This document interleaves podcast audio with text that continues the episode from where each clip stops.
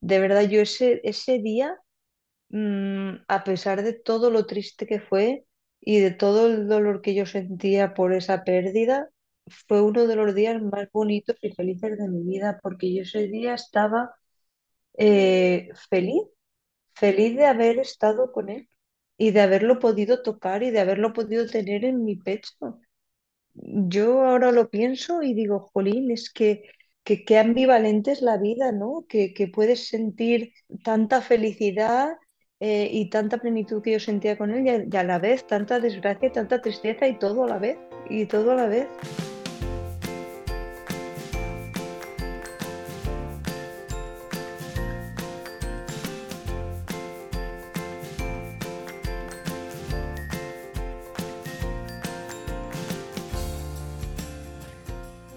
Bienvenida, esto es Planeta Parto, el podcast en el que hablo con mujeres sobre sus relatos de parto y la manera única en la que dieron a luz a sus bebés.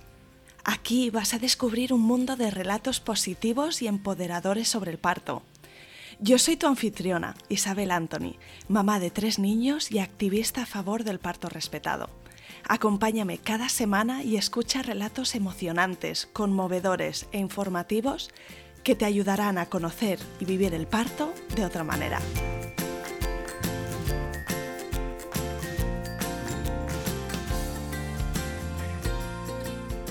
Bienvenida Cristel y mil gracias por venir al podcast Planeta Parto. Muchas gracias a ti, Isabel. Cuéntame un poquito sobre ti. Eh, siempre pregunto, ¿no? Pues de dónde eres, dónde vives, a qué te dedicas y cuántos sois en tu familia. Pues eh, yo ahora mismo estoy viviendo en Barcelona, hace seis años que vivo aquí, quizá unos poquitos más porque el tiempo pasa muy rápido, eh, pero soy de Valencia, de un pueblecito que se llama Cheste. Y, y en mi familia somos Marc, Jan, que es un bebé estrella que tenemos, y, y Ona, que está en camino, que estoy embarazada en la semana 24. Estupendo. Me parece precioso, ¿no? Tenerte embarazada y aquí en el podcast. Y mm, bueno, vamos a remontarnos atrás en tu historia. Si te parece, cuéntame, mm, yendo atrás en el tiempo, ¿qué idea tenías tú de la maternidad cuando eras pequeña? ¿Tenías clarísimo que esto de ser madre era parte de tu camino? ¿O ha sido una cosa más bien con tu pareja que os habéis lanzado juntos a esta aventura? Pues yo de pequeña eh, creo que sí eh, eh, tuve el sentimiento de querer ser madre. Lo que pasa que yo no sé si lo quería de verdad o, o lo quería por muchas cosas que queremos las, las mujeres, porque nos enseñan a ser complacientes, a agradar y a vivir un poco la vida que los demás esperan que nosotros, que nosotras vivamos. Entonces, yo durante mucha parte de mi vida he actuado un poco así, sin saber ni siquiera lo que quería, simplemente actuando en base a, a- lo que los demás esperaban de mí. Y yo creo que con la maternidad, pues cuando era pequeña o cuando era joven, me pasó un poco eso, que sí, yo quería ser madre porque era lo que siempre me habían dicho que tenía que ser.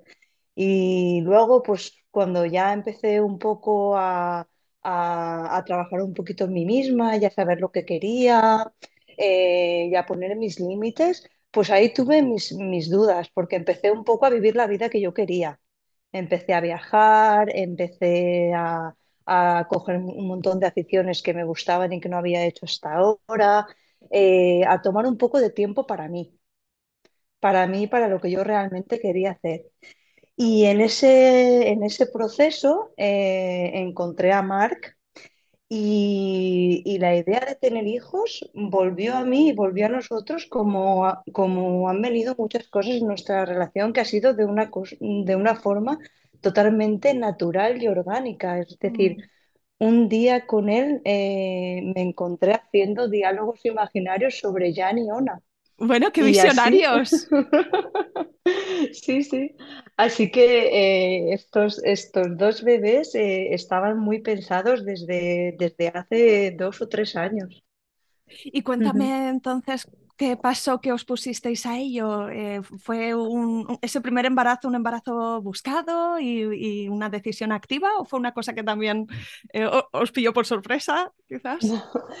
Eh, este embarazo fue buscado porque no, nosotros empezamos a, a, tener estos diálogos con Jan y con Ona y a pensar en la idea de tener hijos hace dos años pero también nosotros eh, queríamos hacer un, un, viaje, un gran viaje que era nuestro sueño desde hace tiempo, a Australia, eh, y queríamos estar mes y medio con una furgoneta recorriendo Australia. Y entonces para eso queríamos casarnos, para, que, para poder tener vacaciones y el permiso de, matrimonio, pues, poder juntar un mes y medio y, y, y poder hacer este, este gran viaje. Entonces, con la pandemia y tal, pues pues decidimos posponer todo este gran viaje antes de, tener hijos a, después de la pandemia. Y el año pasado, hace un año ahora casi, el domingo era un año, eh, nos casamos, hicimos una gran fiesta para familiares y amigos muy cercanos, porque también era nuestra forma de, de, de, volver a disfrutar de ellos, porque nosotros somos personas muy cercanas, sobre todo a mí me gusta mucho compartir tiempo con con la gente que quiero, eh, me gusta mucho sentir el cariño de la gente y, esa boda la planteamos un poco así, para, para reencontrarnos con ellos después de dos años de pandemia. Y el viaje finalmente no pudo ser a Australia porque Australia seguía cerrada en febrero del año pasado y ya teníamos que organizar un viaje, entonces pues nos adaptamos y, hicimos otro viaje que fue a Sri Lanka, que también estuvo muy bonito pero ya después del viaje de Sri Lanka sí que, sí que ya nos pusimos a, a buscar, a buscar familia. Y, y Jan es que llegó enseguida, es que mmm, a la, a, en el primer intento llegó Jan. Eh, yo sí que es verdad que también hacía años que tenía bastante, había empezado mucho a leer sobre mi ciclo menstrual, a, a reencontrarme también con mi ciclo menstrual, a saber cómo funcionaba, eh, cómo me sentía yo en cada fase, entonces lo tenía bastante controlado. Así que eh, cuando volvimos del viaje de novios, pues nos pusimos a ello y, y, y enseguida me quedé embarazada de Jan. Y esa semana mismo es que en, yo ya sabía que lo tenía, que lo tenía. De verdad, esa semana recuerdo que, porque Marc también viaja mucho a Madrid y, y nos quedamos aquí solos los dos y yo esa semana eh, me despertaba por las mañanas y le hablaba. Le decía, tranquilo, que, está, que estoy aquí contigo, eh, papá se ha ido a Madrid y, y no sé, eh, como muchísima conexión desde el inicio, es que fue muy bonito. Just, ah, pero antes de hacerme la prueba, es que era de verdad la primera semana. Porque tu intuición te decía que eso estaba en marcha ya. Sí, Sí, sí, sí, sí. Eh, de hecho, para hacerme el test, es que eh, yo sabía que el día 26 eh, de mi ciclo tenía que venirme la menstruación y, y, no me esperé ni los días que te dicen ni, ni nada en absoluto.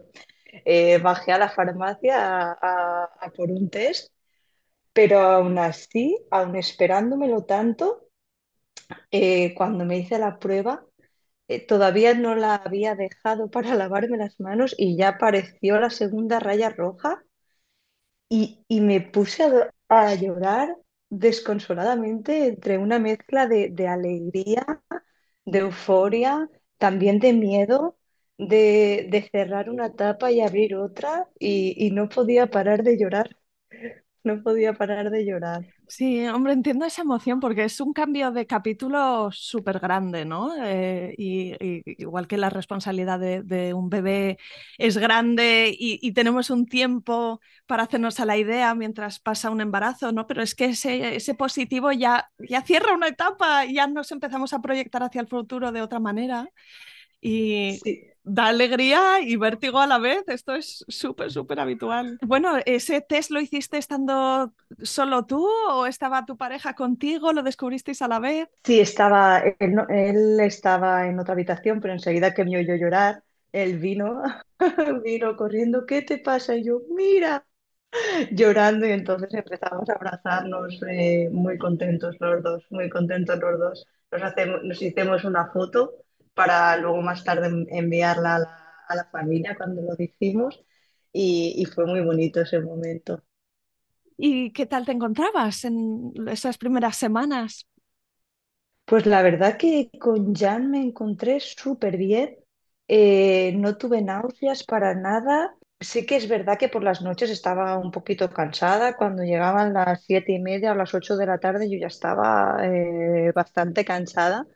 Eh, pero me encontraba muy, muy bien, muy bien. Y ya te digo, con muchísima conexión desde el, desde el principio con él. De hecho, para mí es que estuvo muy presente, hablaba mucho con él, cuando entrenaba, siempre acababa el entrenamiento y hacía los estiramientos eh, y me ponía la mano en la barriga y me ponía a hablar con él con muchísima conexión desde el principio, es que fue muy bonito. Y supongo que empezaste a hacer las visitas, ¿no? Con la matrona. No sé si en tu caso elegiste ir por la seguridad social o tenías una mutua. Eh, yo elegí hacerme las ecografías y los análisis y tal por, la, por un hospital privado, pero también iba a la seguridad social a visitas con, con la matrona. Entonces, como en la semana 8 o así, nosotros tuvimos la primera visita tanto en el hospital privado con la ginecóloga para esta primera ecografía que te, que te hacen, que oímos el, el corazoncito, y, y, después posteriormente con, con la matrona. Y después de esta ecografía de las ocho semanas, después esperamos como dos semanas más, que, que, es cuando fuimos a mi pueblo, y ahí ya lo dijimos a, a, la, familia más cercana eh, y a los amigos, porque yo tenía muchísimo miedo, como, como casi todas las mujeres, durante las primeras semanas por los abortos espontáneos. Tenía muchísimo miedo de esto que vas al, al baño y, miras el papel mil veces por, por si tiene sangre pero yo en la semana 10, que es cuando lo dijimos, ya pensaba que estaba, que todo iba a ir genial, porque yo normalmente pienso así en mi vida. Eh, Positiva. Yo siempre, sí, siempre pienso que todo me va a ir bien, siempre pienso que todo me va a ir bien. Y además, como estaba tan ilusionada, pues yo quería, esa ilusión quería explotarla, quería compartirla y, y de verdad que fue de lo mejor que hice porque todo el mundo a quien se lo dije, que fue mi familia y mis amigos, eh, tenían una ilusión grandísima. Y, y, solo por esa ilusión que tuvimos todos es que mereció la pena. Sí, es curioso, ¿verdad? Como la noticia de un embarazo da mucha alegría en la mayoría de casos, ¿no? Según en qué circunstancias puede ser de otra manera, pero cuando es un embarazo buscado y eh, se comparte, pues es uno de esos hitos, ¿no? Bonitos y luego nos acordamos cuando se lo conté a la abuela, cuando se lo conté a, a, al, al, futuro tío, eh, a las amigas. Mm, sí, sí. Y comentas que tenías ese miedo a, a la pérdida. En tu caso, ¿De dónde venía esta, esta preocupación? No sé si en tu entorno había ocurrido algo que te había hecho consciente de ello. Eh, bueno, sí, había escuchado historias de algunas amigas eh, y también había leído. Es que esto está como en la sociedad, por eso el, mensaje que te lanzan es no digas nada hasta la semana 12 o, más, porque entonces lo puedes perder y entonces tú no tienes que molestar. El embarazo es no tienes que molestar, todo tiene que ir bien y tú no tienes que molestar a la sociedad, tú tienes que quedártelo todo para ti y solo a mí solo cuéntame lo bueno, pero no quiero saber si estás cansada, no quiero saber si tienes pérdidas porque eso es triste y yo no quiero saber estas tristezas, eh, no quiero saber si, si tienes depresión, no quiero saber si tienes ansiedad, no quiero saber ningún tipo de problema, todo lo relativo al embarazo y a la crianza de los hijos la sociedad solo se quiere hacer cargo de las cosas, de las cosas buenas, pero no de las cosas, de, de, las cosas que no, no, son tan, no son tan, de las otras caras que tiene también el, el embarazo y la maternidad y la crianza. Cuéntame cómo siguió tu historia. Pues nada, todo el mundo estaba súper ilusionado porque además es que mi madre, mi padre, todo el mundo, los padres de Mar tenían un montón de ganas de, de tener, de tener nietos y nietas. Y, y, nada, nosotros seguimos igual, yo ya seguí súper descansada porque ya había pasado la semana 10, entonces yo decía, ya no puedo tener un aborto espontáneo porque seguro que va a ir muy bien. Y entonces llegó la ecografía de la semana 12 y la ecografía estaba yendo bien, pero de repente, eh, eh, cuando acabó la ecografía, la obstetra nos dijo que, que pasáramos por el centro de atención al paciente o algo así y que ya nos explicaría nuestra ginecóloga. Entonces ya nos sonó un poquito raro. Y subimos a la visita con la ginecóloga y entonces me dijo que me había dado alto riesgo en, en síndrome de Down. Explicó un poco los análisis y me había dado el alto riesgo del síndrome de Down eh, por un parámetro eh, un poco secundario que se, que se mide, se miden varias cosas para determinar el alto riesgo de síndrome de Down, unos niveles hormonales que yo los tenía bien, se mide la translucencia eh, nucal, que también estaba bien, se mide el, el fémur que también estaba bien y lo que había dado era eh, un poco alterado era el índice pulsátil del ducto venoso no sabía eso que era, pero es como una, un, conducto que, conecta con el corazón del, del bebé y, el cordón umbilical, creo. Y entonces había salido alterado. Entonces nos dijo, mira, esto pues unido a tu edad, porque yo tengo 36 años, eh, ha dado este alto riesgo.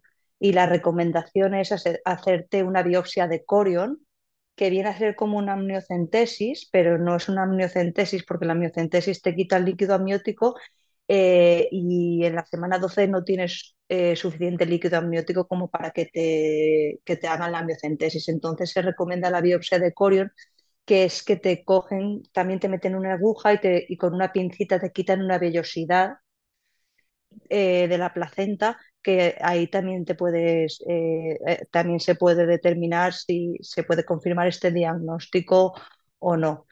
Y entonces yo había leído antes y les dije que yo no quería hacerme la biopsia de corion porque esto tenía un 1,5% de porcentaje de abortos y que a mí la probabilidad que me había salido de síndrome de Down era de 0,025 o algo así, que era menor al porcentaje de, de, de, de, riesgo de aborto que tenía la biopsia y que yo había leído que había un test de, eh, de ADN que también te daba una probabilidad y que era bastante fiable. Sí, que, que se mide en la sangre materna, ¿no? Con una extracción. Exactamente, Uh -huh. exactamente. Y, y, y, ahí también Flipó que lo supieras todo esto. O sea, quiero decir que, ¿no? Y a- aparte de que cuando estas cosas te pasan a ti, te quedas absolutamente flaseado y, y que tú en ese momento ya estuvieras un poco procesando la noticia y, y- viendo tus opciones, alucino. sí, hacía tiempo que estaba leyendo sobre maternidad, hacía años que me Mm. interesaba mucho el tema y entonces yo había leído y eh, de hecho el test de ADN yo no me lo quise hacer porque se puede hacer a partir de la semana 10, pero yo no me lo quise hacer porque yo como yo siempre pienso que todo me va a salir bien y me va a ir todo bien, pues dije, bueno, pues ¿para qué quiero hacerme esto si ya va a estar todo bien y, y- no me hará falta? Pero luego sí, y, y decidí hacerme este test, aunque yo sabía que también daba probabilidad y no un diagnóstico concreto, pero si ese test daba negativo, era bastante fiable el, el- porcentaje de riesgo ya no te tenías que hacer ninguna biopsia ni ninguna amniocentesis. Entonces nos- me hice el test, me hice el test y los resultados eh, tardaban dos semanas en llegar. Y estas dos semanas, pues bueno, ya te puedes imaginar leyendo mucho, eh, muy esperanzados porque, claro, nos había dado alterado solamente un factor que era secundario, que era el índice pulsátil del ducto venoso, que yo no, ni sabía lo que, lo que era, porque leímos también que a muchas eh, mujeres les había- lo que les había dado alterado era la translucencia nucal, que era muy alta, entonces es, es un índice bastante más, más fiable del, del, del síndrome de Down y tal. Y estaban muy, muy esperanzados y ya pensando que después de estas dos semanas lo íbamos a celebrar y siempre muy positivos, aunque teníamos nuestros momentos de, de es que también pueden oír bien y también hablamos mucho de lo que pasaría si no iba bien. Nosotros eh, pues nos informamos un montón, eh, hablamos con, con familias que tienen hijos con síndrome de Down. eh, a través de la, de la página web también de Síndrome de Down España leímos un montón de testimonios, nos informamos de las ayudas que había, pero, pero nosotros mm, tomamos la decisión de, de no continuar adelante si, si eso era así. de que si se confirmaba la, la, probabilidad y que si se confirmaba el, el síndrome de Down, eh, interrumpiríamos. Y en esta ventana de, dos semanas, ¿os, ¿os, sentisteis bien acompañados con los profesionales que ¿no? al final eh, te atendió una ginecóloga en, esa consulta que te dijo las cosas como eran o tal y como ella lo, lo veía? Y no sé si en estos casos los servicios tienen, no sé, pues incluyen acceso a una psicóloga o, o, una persona de contacto con la que puedas hablar pasado mañana cuando te entren las dudas, que en ese momento de la consulta te quedas bloqueado, pero luego tienes un montón de preguntas. No, la verdad que no. La verdad que nosotros tiramos de recursos propios, eh, eh, amigas que tengo yo, ginecólogas o matronas, eh, por internet, vía asociaciones, pero fue un poco buscarnos nosotros propia. los recursos. Sí, sí, sí, exactamente. ¿Y lo compartiste también en, en tu entorno, esta noticia, quizá con personas más cercanas? Sí, sí, con mi familia, con mi familia sí, con mi familia lo compartí, les dije que pasaba esto, pero también, eh, igual que la familia de Marc, pero también, eh, pues también somos personas muy, muy positivas y era como, bueno, ya verás que no, que, que esto luego no, y... pero en el fondo yo sabía que, que, porque siempre soy muy positiva, pero yo sé al final, eh, en el fondo yo sé que las cosas no pueden ir bien en el fondo yo sé que las cosas no pueden ir bien. Y de hecho, pues pasaron las dos semanas y no fueron bien. es, eh, pasaron las dos semanas, entonces yo ya llegué a la semana 14, casi 15, y, recuerdo que estaba en casa y recibí una convocatoria de reunión de, de, de, mi, de mi ginecóloga para conectarme por Zoom a las seis y media. Y yo, qué raro que me vayan a llamar así.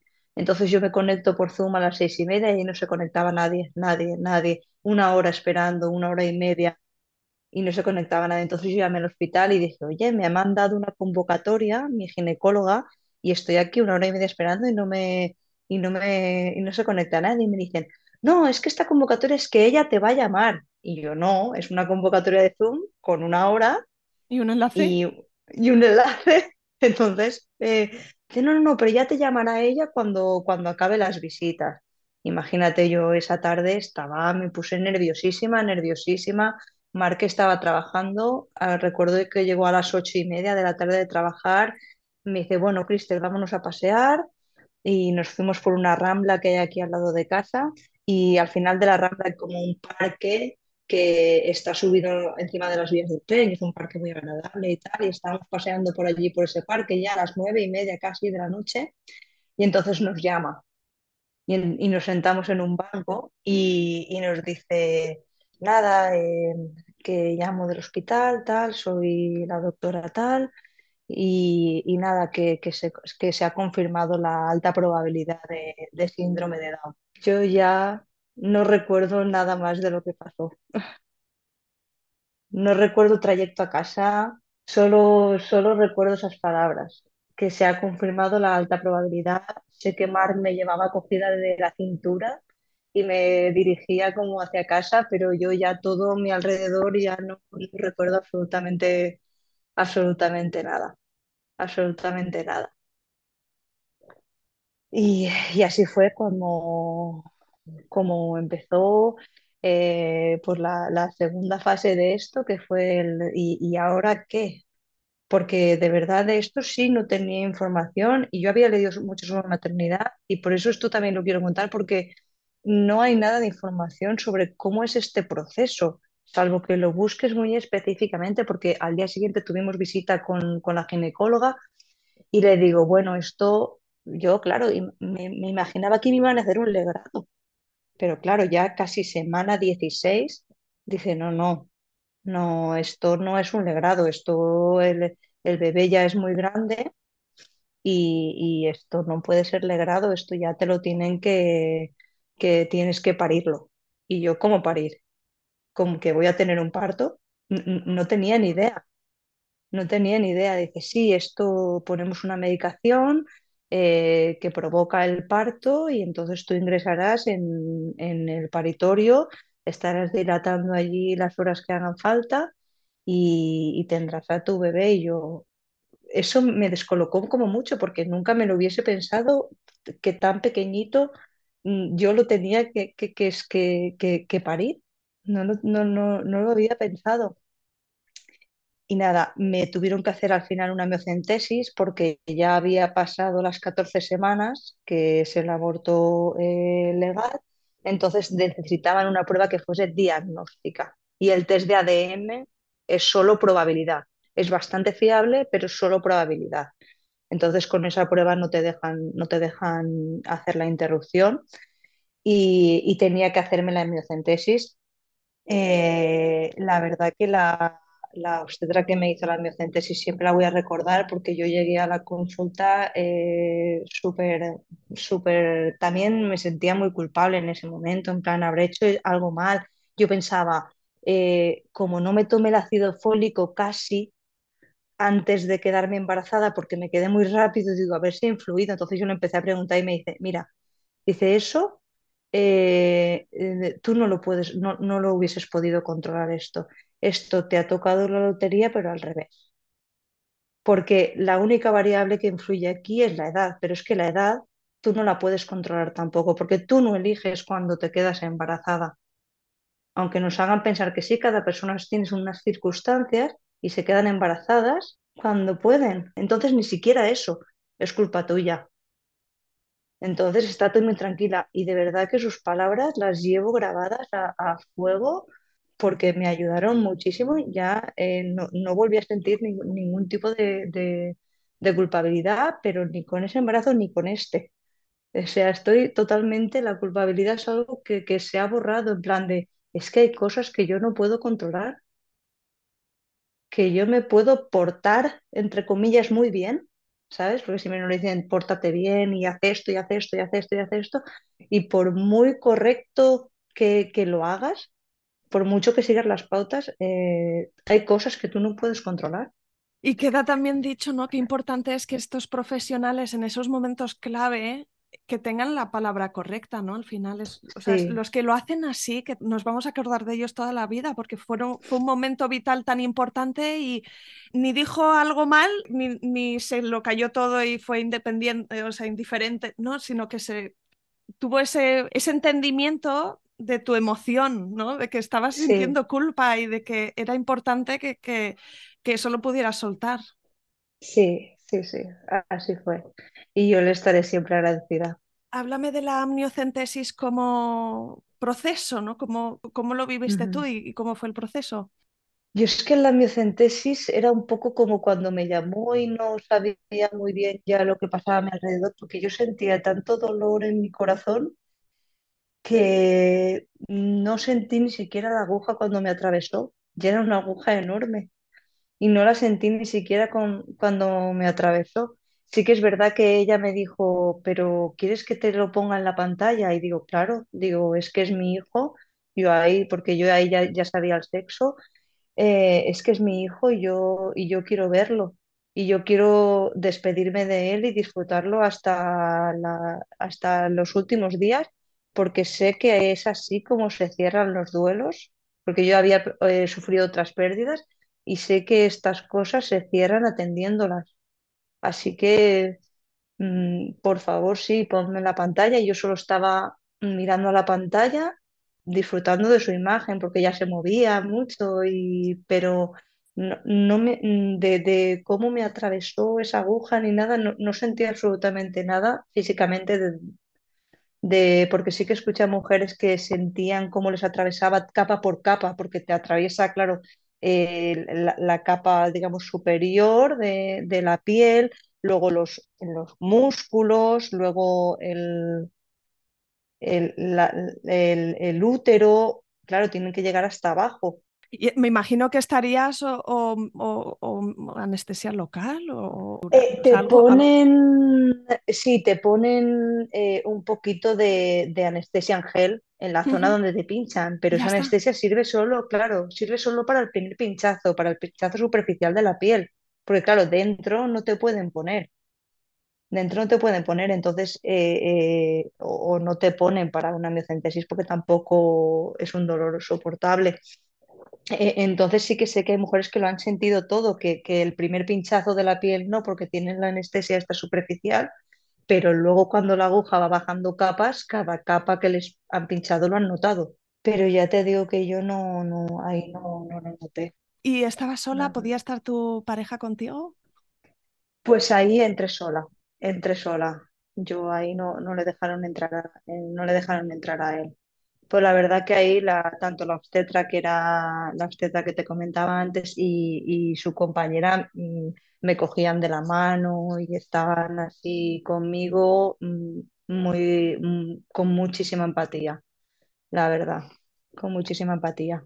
Y, se confirmó, porque esto fue justo antes del puente de, agosto.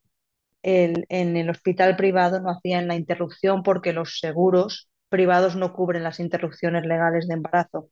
Entonces te tenían que derivar al hospital público. Y entonces esto retrasó el proceso como una semana más.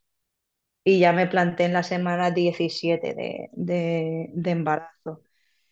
Pero, pero bueno, mm, para mí esa espera fue un momento mm, que yo lo tomé como para despedirme de, de Jan, como un momento para cerrar ese, esas eh, 17 semanas que habíamos pasado juntos. Eh, Marc me organizó eh, un viaje a la montaña, porque a nosotros nos gusta mucho caminar por la montaña. eh, y entonces, pues disfrutando ahí de la naturaleza y de los paseos por la montaña, que era, lo habíamos hecho mucho durante el embarazo. Eh, también fuimos a la playa y me bañé con él por última vez en el mar pues eh, despidiéndome un, un poco de él, despidiéndome de él. Y vinieron mi, ma- mi madre y mi hermana eh, aquí a Barcelona y estuvieron unos días antes de, de la interrupción y hasta la interrupción conmigo y también pues con ellas eh, con, con muchos abrazos, con mucho cariño y también ellas despidiéndose, despidiéndose de, de Jan. Sí, dulce y triste a la vez, eh, me puedo imaginar. Exacto, Mm.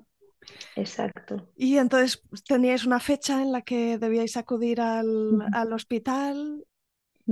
Eh, supongo que como antes, ¿no? Te irías informada, a lo mejor buscaste en internet, ¿no? Pues qué, qué- qué- qué me espera. Mm, en qué va a Sí, consistir este proceso. sí, sí. Eh, me habían dado fecha para el 18 de agosto y el día de antes tienes que ir y entonces ya te dan unas pastillas de prostaglandina, eh, dos pastillas que tienes que, introducirte tú en, casa. eh, por la vagina eh, antes de ir al hospital. Entonces a las 7 de la mañana me dijeron que me levantase, que me las introdujese y que ya pues desayunase y con tranquilidad fuese, fuese al hospital. Entonces yo ese día 18 me levanté. Sí que recuerdo haber dormido un poquito porque estaba muy cansada y, y me levanté y recuerdo que mi madre y mi hermana habían comprado como unas velitas eh, y las habían puesto por casa eh, y, y me levanté y me abrazaron y Mar me abrazó, los tres nos abrazamos y entré al baño a ponerme las dos pastillas y, y ahí mm, solté el lloro más desconsolado de mi vida porque ahí fue como, es que esto ya es el final, es que esto ya es el final. Ya ella no podía parar de llorar, ya no podía parar de llorar, salí del baño, ellos me continuaron abrazando y, y luego mi madre y mi hermana se quedaron en casa eh, y nosotros nos fuimos al hospital. Y nosotros nos fuimos al hospital. Y, y la llegada al hospital pues fue un poco eh, pues como se llega, supongo, cuando, cuando te van a inducir el parto o, o así y nos, nos hicimos la admisión y nos llevaron a una sala de parto, una sala de partos muy chula, por cierto, eh, que, en la que yo me podía regular la luz, eh, ponerla más tenue, de diferentes colores, podíamos poner música eh, y con eh, imágenes así como muy zen y, y como que daba mucha paz ese, esa sala de, ese- esa sala de dilatación, digamos. Y, mm, y las matronas súper empáticas, súper amables en todo momento. Sabían, Eh, sabían cuál era tu caso, ¿no? Mm, Tenías que... exacto, exacto, sí, sí, sí. En todo momento ellas lo supieron y, y un poco ellas eh, entraron solamente cada dos, tres horas para ver cómo yo iba dilatando y sí que es verdad que me pusieron un gotero eh, con, con un poco de sedante porque yo le dije, y no puedo esperar eh, a ver si me duelen de verdad las contracciones y, y, luego ya me pondrás el sedante. Y dice, es que no te lo recomiendo porque ya estás sufriendo mucho y, y- no vienes, tú no vienes tan fuerte como cuando vas a tener un niño con vida. Entonces, si quieres, te pongo muy poquita dosis y tú me vas pidiendo más, más dosis. Entonces yo acepté y me pusieron el gotero este y a través del gotero me pusieron esa poquita de sedación y, y suero. Y notabas muy, muy fuerte las contracciones, o sea, iban a más, ¿no? Y, con más frecuencia lo que es lo- el, sí, el proceso natural de un parto, ¿no? Que son más intensas y son más frecuentes. exactamente. Yo ahí empecé a, a, eh, empecé a notar Eh, en, en los primeros, en las primeras horas no, no notaba mucho, estaba bien, pero estábamos, eh, lo, lo que más recuerdo que estábamos Mark y yo solos, súper tranquilos, pero súper tranquilos. Eh, a mí también me dio un poco de fiebre porque las, las pastillas estas de prostaglandina a veces dan fiebre. Eh, lo digo porque también se usan en los partos eh, a término y, y a veces pueden dar fiebre. Entonces yo en un momento me quedé dormida, pero luego me desperté ya porque las contracciones empezaban a ser más fuertes y entonces vinieron a ponerme más prostaglandinas, que eso serían como a las cuatro horas o así de, de estar allí para que, para que siguiese el proceso de, de dilatación. Entonces me pusieron dos pastillas más de, de prostaglandina. ¿Y oxitocina no llegó a hacer falta? No, no, no, no, no. Pero ahí ya con la segunda vez ya empecé a tener más, más unas contracciones más, más fuertes y yo también había ido a unas clases, porque yo hago twerk, eh, baile, y, eh, y mi profesora de twerk tiene justo un programa para embarazadas. Entonces cuando yo le comenté que no sabía si seguir porque me había quedado embarazada y tal, dice, yo tengo un programa de twerk para embarazadas eh, si quieres vente a estas clases. Y entonces yo había ido a esas clases y en esas clases pues eh, habíamos aprendido un montón de movimientos para, para aliviar un poco los dolores, sobre todo lumbares, que a mí me dieron sobre todo lumbares, el, el dolor de las contracciones. Y entonces yo me levantaba y me ponía a hacer un poco de movimientos para, para aliviar estas, estas contracciones. Y el rebozo en, en la, en la, en la parte lumbar, en la parte lumbar eh, que era moviendo las lumbares con las dos manos, así que me lo hacía Mar y eso me alivió bastante, eso me alivió bastante. Eh, y a las seis horas o así eh, yo ya no podía más y pedí un poquito más de sedación pero ahí ya las contracciones empezaron a ser bastante fuertes. Ahí ya empezaron a, una- a pesar de esa sedación, empezaron a ser bastante fuertes. Entonces la matrona me dijo si quiero, que al final me podrían poner la epidural, si eran demasiado insoportables. Y yo fui ahí eh, aguantando, pues eso, un poco me levantaba, eh, hacía estos movimientos, eh, Marc me hacía el rebozo en la zona lumbar y así iba- me iba calmando y aguanté como una hora, como una hora más y a las siete horas, siete horas o- y algo, entonces eh, le dije a Marc que las contracciones que eran ya muy seguidas y eran muy dolorosas y que llamase a las matronas porque ellas no estaban entrando, entra- entraban cada tres o cuatro horas para ver cómo iba la dilatación. Y entonces eh, le dije, por favor, llámalas porque yo quiero eh, ponerme más sedación o hay epidural o lo que sea, porque ya son muy dolorosas. Y entonces las llamó y entraron y, y entonces me, me vieron así un poco y dice, pero las tienes muy seguidas y yo, sí, sí, muy seguidas y muy dolorosas. Y entonces me exploraron y, y, me, y entonces la chica que me exploró me dijo, no, ya no merece la pena que te pongamos nada más porque ya está aquí. Me dice, prueba a empujar.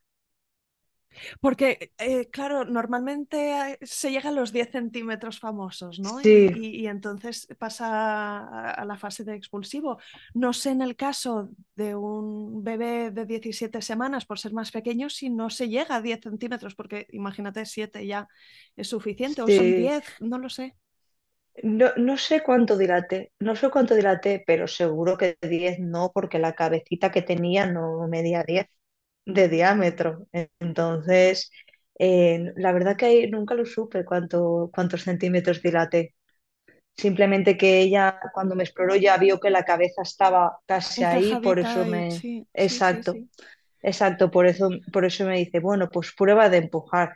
Y yo, claro, eh, al principio empujas que no, no, no sabes empujar y ya como si, como si fueses al baño. Y entonces ahí empujé fuerte y, y rompí las membranas y quedaron empapadas las pobres.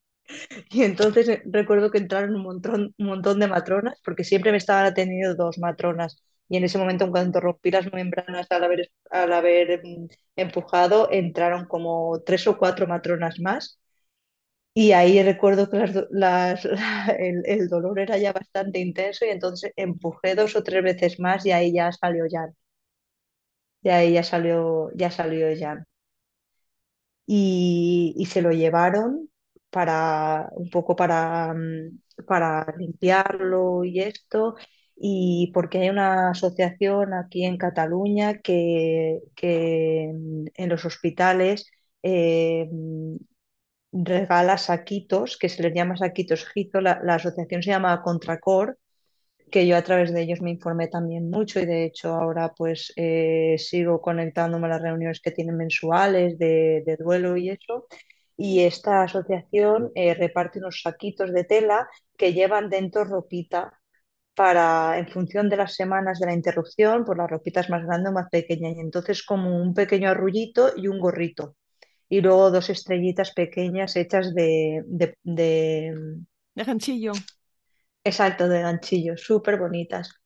Y entonces lo trajeron así a Jan con su gorrito y el arrollito ese que había, que había hecho la asociación y le pusieron sus huellitas también en un cuadro que también da la asociación y hay un recuadrito para poner sus huellas, sus piececitos y te ponen allí nombre, peso, hora de nacimiento, eh, cuánto ha medido, los dos piececitos y, una foto de la, de la, última ecografía. Y eso también te lo, te lo regalan en el, en el saquito.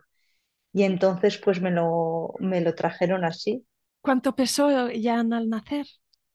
Eh, Jan pesó pues 300 y algo, creo. Mm. 300. No, 125. Es que, es que co- como llevo las, los pesos también de ONA, me, me confundo un poco. Creo que fueron 125, así, muy, muy poquito lo tengo por ahí. Y mm, disculpa mi ignorancia y también si no Mm. me lo quieres contestar, me lo dices, pero, pero eh, Jan, claro, se- fue una inducción de un parto y, y, y, y Jan, su corazón había dejado de latir en, en algún momento, no sé, esto. Eh, con tan poquitas semanas, eh, yo sé que con más semanas sí que te dan un medicamento para que deje de latir, pero con tan poquitas semanas, eh, creo que cuando comienzas esa inducción ya deja de latir y como las conexiones neuronales no las tiene desarrolladas todavía, pues no sufre ni, ni nada y ya nace, nace sin vida. Pero para tan poquitas semanas no, no no te hacen nada expresamente para que deje de latir el corazón, sino que con el propio trabajo de parto inducido ya, ya deja de latir eh, solo. ¿Y cómo fue para ti sostenerle, cogerle casi, yo- casi ni en brazos, ¿no? En, en- en las manitas. sí, Serían sí, también sí, momentos muy importantes para Mark y para ti, ¿no? De estar con él. sí, sí, sí. De hecho, es que Mark no quería verlo, no Mm. quería verlo y no quería ni saber el sexo del bebé. Y entonces cuando me lo trajen, esto las matronas lo sabían, sabían que Mark no quería verlo, pero él no me quería dejar sola, él quería estar conmigo. Entonces él decía que quería estar mirando para otro lado, pero cogiéndome de la mano o tocándome. Y, y entonces como las matronas lo sabían, me lo trajeron, me lo pusieron a mí encima. Y, y es que yo no podía parar de decir, qué bonito, qué precioso, qué bonito, así. Todo el rato, no podía parar de mirarlo. Es que tenía una carita mm, que yo no sé si es porque era su madre o algo, pero tenía los labios súper finitos como tengo yo, eh, la nariz así chatita como tengo yo. Es que yo le veía precioso y era un bebé mm, súper pequeño que me diría eh, 10 centímetros o, o o 15 centímetros con brazos y piernas y tal y, y no podía parar de mirarlo y de decir, qué precioso, qué precioso, y ponérmelo aquí así. Y entonces, pues, Mark eh, dijo, no, sí, lo quiero ver. Y entonces él lo, lo vio al final y también, pues ahí, pues los dos nos abrazamos, eh, él también súper emocionado, eh, me hizo fotos con él también y, y los dos súper, súper emocionados porque era una sensación, de verdad, yo ese, ese día, mm, a pesar de todo lo triste que fue y de todo el dolor que yo sentía por esa pérdida, fue uno de los días más bonitos y felices de mi vida porque yo ese día estaba eh, feliz, feliz de haber estado con él y de haberlo podido tocar y de haberlo podido tener en mi pecho. Es, es, yo ahora lo pienso y digo, jolín, es que, que qué ambivalente es la vida, ¿no? Que, que puedes sentir eh, tanta felicidad eh, y tanta plenitud que yo sentía con él y a, la vez tanta desgracia y tanta tristeza y todo a la vez, y todo a la vez. Lo recuerdas y, y ese, y me gusta hablarlo y me gusta contarlo eh, porque de verdad para mí fue tan mm, transformador, no me gusta llamarlo así, por- porque no me gusta que una cosa así me haya, me haya transformado, ¿no? Pero, pero para mí fue muy mm, como un despertar de decir, ostras, la vida, qué fuerte, qué fuerte. Mm, y, y también permitirme a mí misma vivir esos sentimientos, porque muchas veces en otras ocasiones que me han pasado era como que también he sentido esta ambivalencia, que a lo mejor estaba contenta pero estaba triste, entonces no me permitía estar contenta porque la situación tenía que ser de tristeza. ¿Y, y, y quién pone estas reglas? Quiero decirte, ¿quién pone estas reglas que lo que hacemos es negarnos lo que estamos sintiendo? Si yo en ese momento sentía alegría, y sentía, mm, me sentía plena de, de- de- tenerlo, pero a la vez sentía tristeza, porque es que la- las dos cosas estaban bien, las dos cosas estaban bien. Y, y es que para mí fue mu- muy bonito, muy bonito, la verdad. Y de hecho es que luego a todo el mundo, a todos los amigos y a toda la familia, entonces ahí sí que lo comunicamos como si hubiese sido un, un, un parto de un bebé que hubiese nacido a término. Pusimos una fotito que me hizo mi hermana con eh, la ropita que nos dieron de la asociación y una velita y lo enviamos también por WhatsApp como, como se envían muchos nacimientos exactamente y diciendo, bueno, que que mm, habíamos tenido el parto de Jan eh, que había nacido sin vida, porque, pues mira, para él no era venir a este mundo a lo mejor, pero que nosotros estábamos felices de haber compartido ese momento con él y que, y que siempre lo tendríamos con nosotros. Y la respuesta de las, de la gente fue de verdad súper bonita, súper bonita. Los Mm, días siguientes, ¿cómo fueron? Porque la verdad es que lo cuentas como con una, una conciencia, ¿no? Y una presencia allí. Es que es- me explota la cabeza esto que di- tú dices de tener eh, sentido, sentimientos contradictorios y, que, y darles cabida a mm, todos. Y, y es que esto es súper importante porque la vida es así de complicada a veces, ¿no? Y, mm, y, y parece que en ese mismo día sabías ponerle nombre a esto que también es muy importante, ¿no? Que lo sepamos eh, verbalizar y, y poner en su sitio. ¿Cómo continuaron los siguientes días? Porque también puede haber un poco de montaña rusa, ¿no? Y luego mm. físicamente también te tienes que recuperar de un embarazo, un, un parto. Sí, los siguientes días fueron montañas rusas, sí, fueron montañas. Además, eh, luego también eh, lo que quiero decir es que te dan unas pastillas con otra hormona que, porque claro, la subida de leche la tienes igual, entonces te dan unas pastillas para cortarte la subida de leche. Entonces, entre todo el cóctel hormonal que lo yo llevaba y, y todo el cóctel de emociones que estaba viviendo, pues fueron montaña rusa total. Encima estás sangrando como, pues, como se, no- igual no tanto que se sangra en un, pos- un- en un posparto de un parto de un bebé a sí, porque al final hay una placenta claro, y exacto. coágulos. Sí, sí, sí.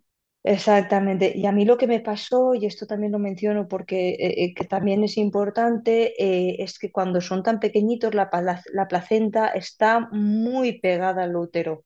Entonces, aunque a, aunque a mí me salió la placenta y las matronas vieron la placenta ahí entera, después de, de- de que saliese ya, estuve un poco con más contracciones y entonces salió la placenta.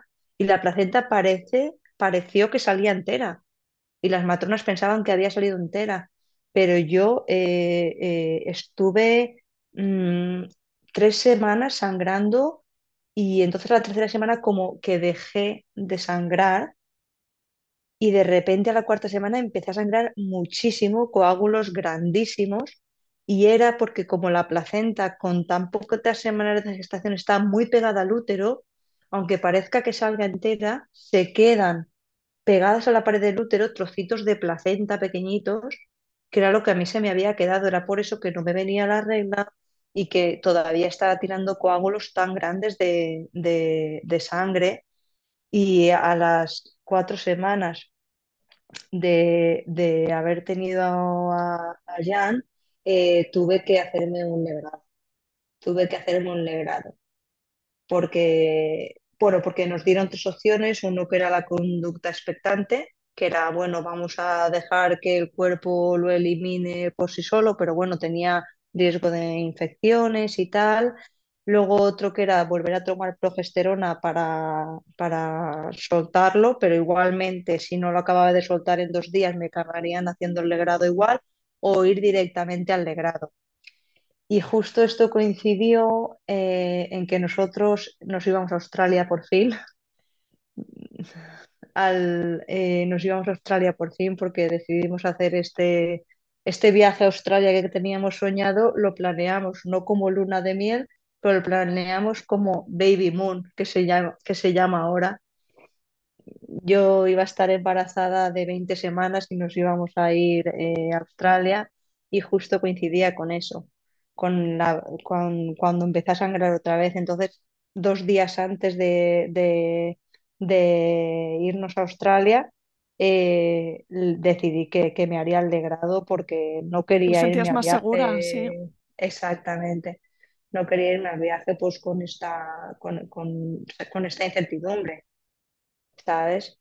Y, y ahí yo creo que en Australia cerramos mucho eh, este, este duelo en, en su parte de aceptación. Fue mucha parte de aceptación, de, de llorar muchísimo, de hablar muchísimo su padre y yo, de cómo nos sentíamos, de cómo habíamos vivido todo el proceso, de, de en ningún momento evitar lo que estábamos sintiendo y en ningún momento no recordar lo que habíamos vivido y, y enfrentarnos a eso cara a cara y, y constantemente, porque esa es la manera que nosotros mejor hemos encontrado para, para, para integrarlo en, en nuestras vidas. Le hicimos otra despedida en una playa de Australia que es increíble, que se llama Cape Tribulation, que está en el Daintree Forest, que es una selva tropical. Le escribimos el nombre en la arena y vimos cómo el mar se lo llevaba, le leímos unas palabras y, y para nosotros mm, nos permitió mucho el, enfrentar esa situación, eh, no rehuirla, eh, aceptarnos todo lo que estábamos sintiendo, todas las montañas rusas. Un día estábamos rabiosos eh, de hecho, yo sigo un poco a veces enfadada con, la vida o, así. Mm, el enfado, la rabia, la tristeza, la alegría también de recordar esos momentos, todos esos sentimientos, mm, no los no los rehuíamos, los hablábamos, nos los abrazábamos, mm, nos los compartíamos con la tranquilidad, pues de- de estar de viaje, que eso pues también es una, es una suerte, la verdad. Wow, Cristel, pues me has emocionado con tu historia y escucharte ha sido una pasada. Em, no sé, para terminar, dime si se ha quedado eh, algo en el tintero y, sobre todo también dime qué, ha sido la, lección mejor más, o la más bonita que, que has tenido a través de Jan, que es lo más bonito que él te ha enseñado. Pues la verdad que yo lo, que más me llevo de aquí es eh, la, validación de, lo que, de lo que una persona está sintiendo. Y sobre todo eh, cuando una mujer está embarazada, eh, pienso que todo lo que le pasa está bien. Está bien y hay que atenderlo.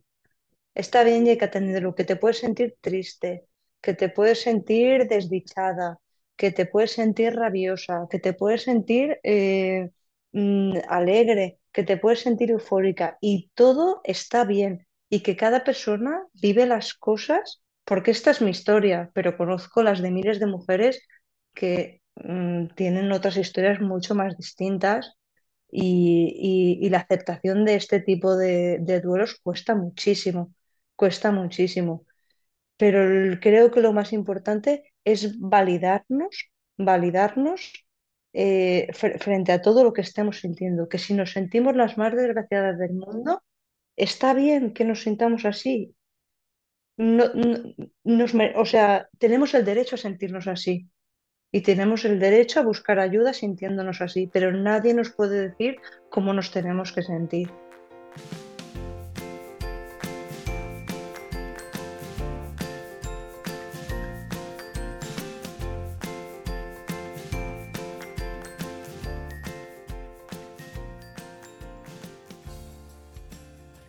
Aquí acaba este episodio. Si te ha gustado, no te olvides de suscribirte a Planeta Parto en Spotify, iTunes, Evox o Google Podcast, para que puedas ver los nuevos episodios en tu lista de reproducción. Además, puedes ir atrás y encontrar una estupenda biblioteca de relatos de parto de todo tipo que espero te empoderen y te ayuden en tu propio camino.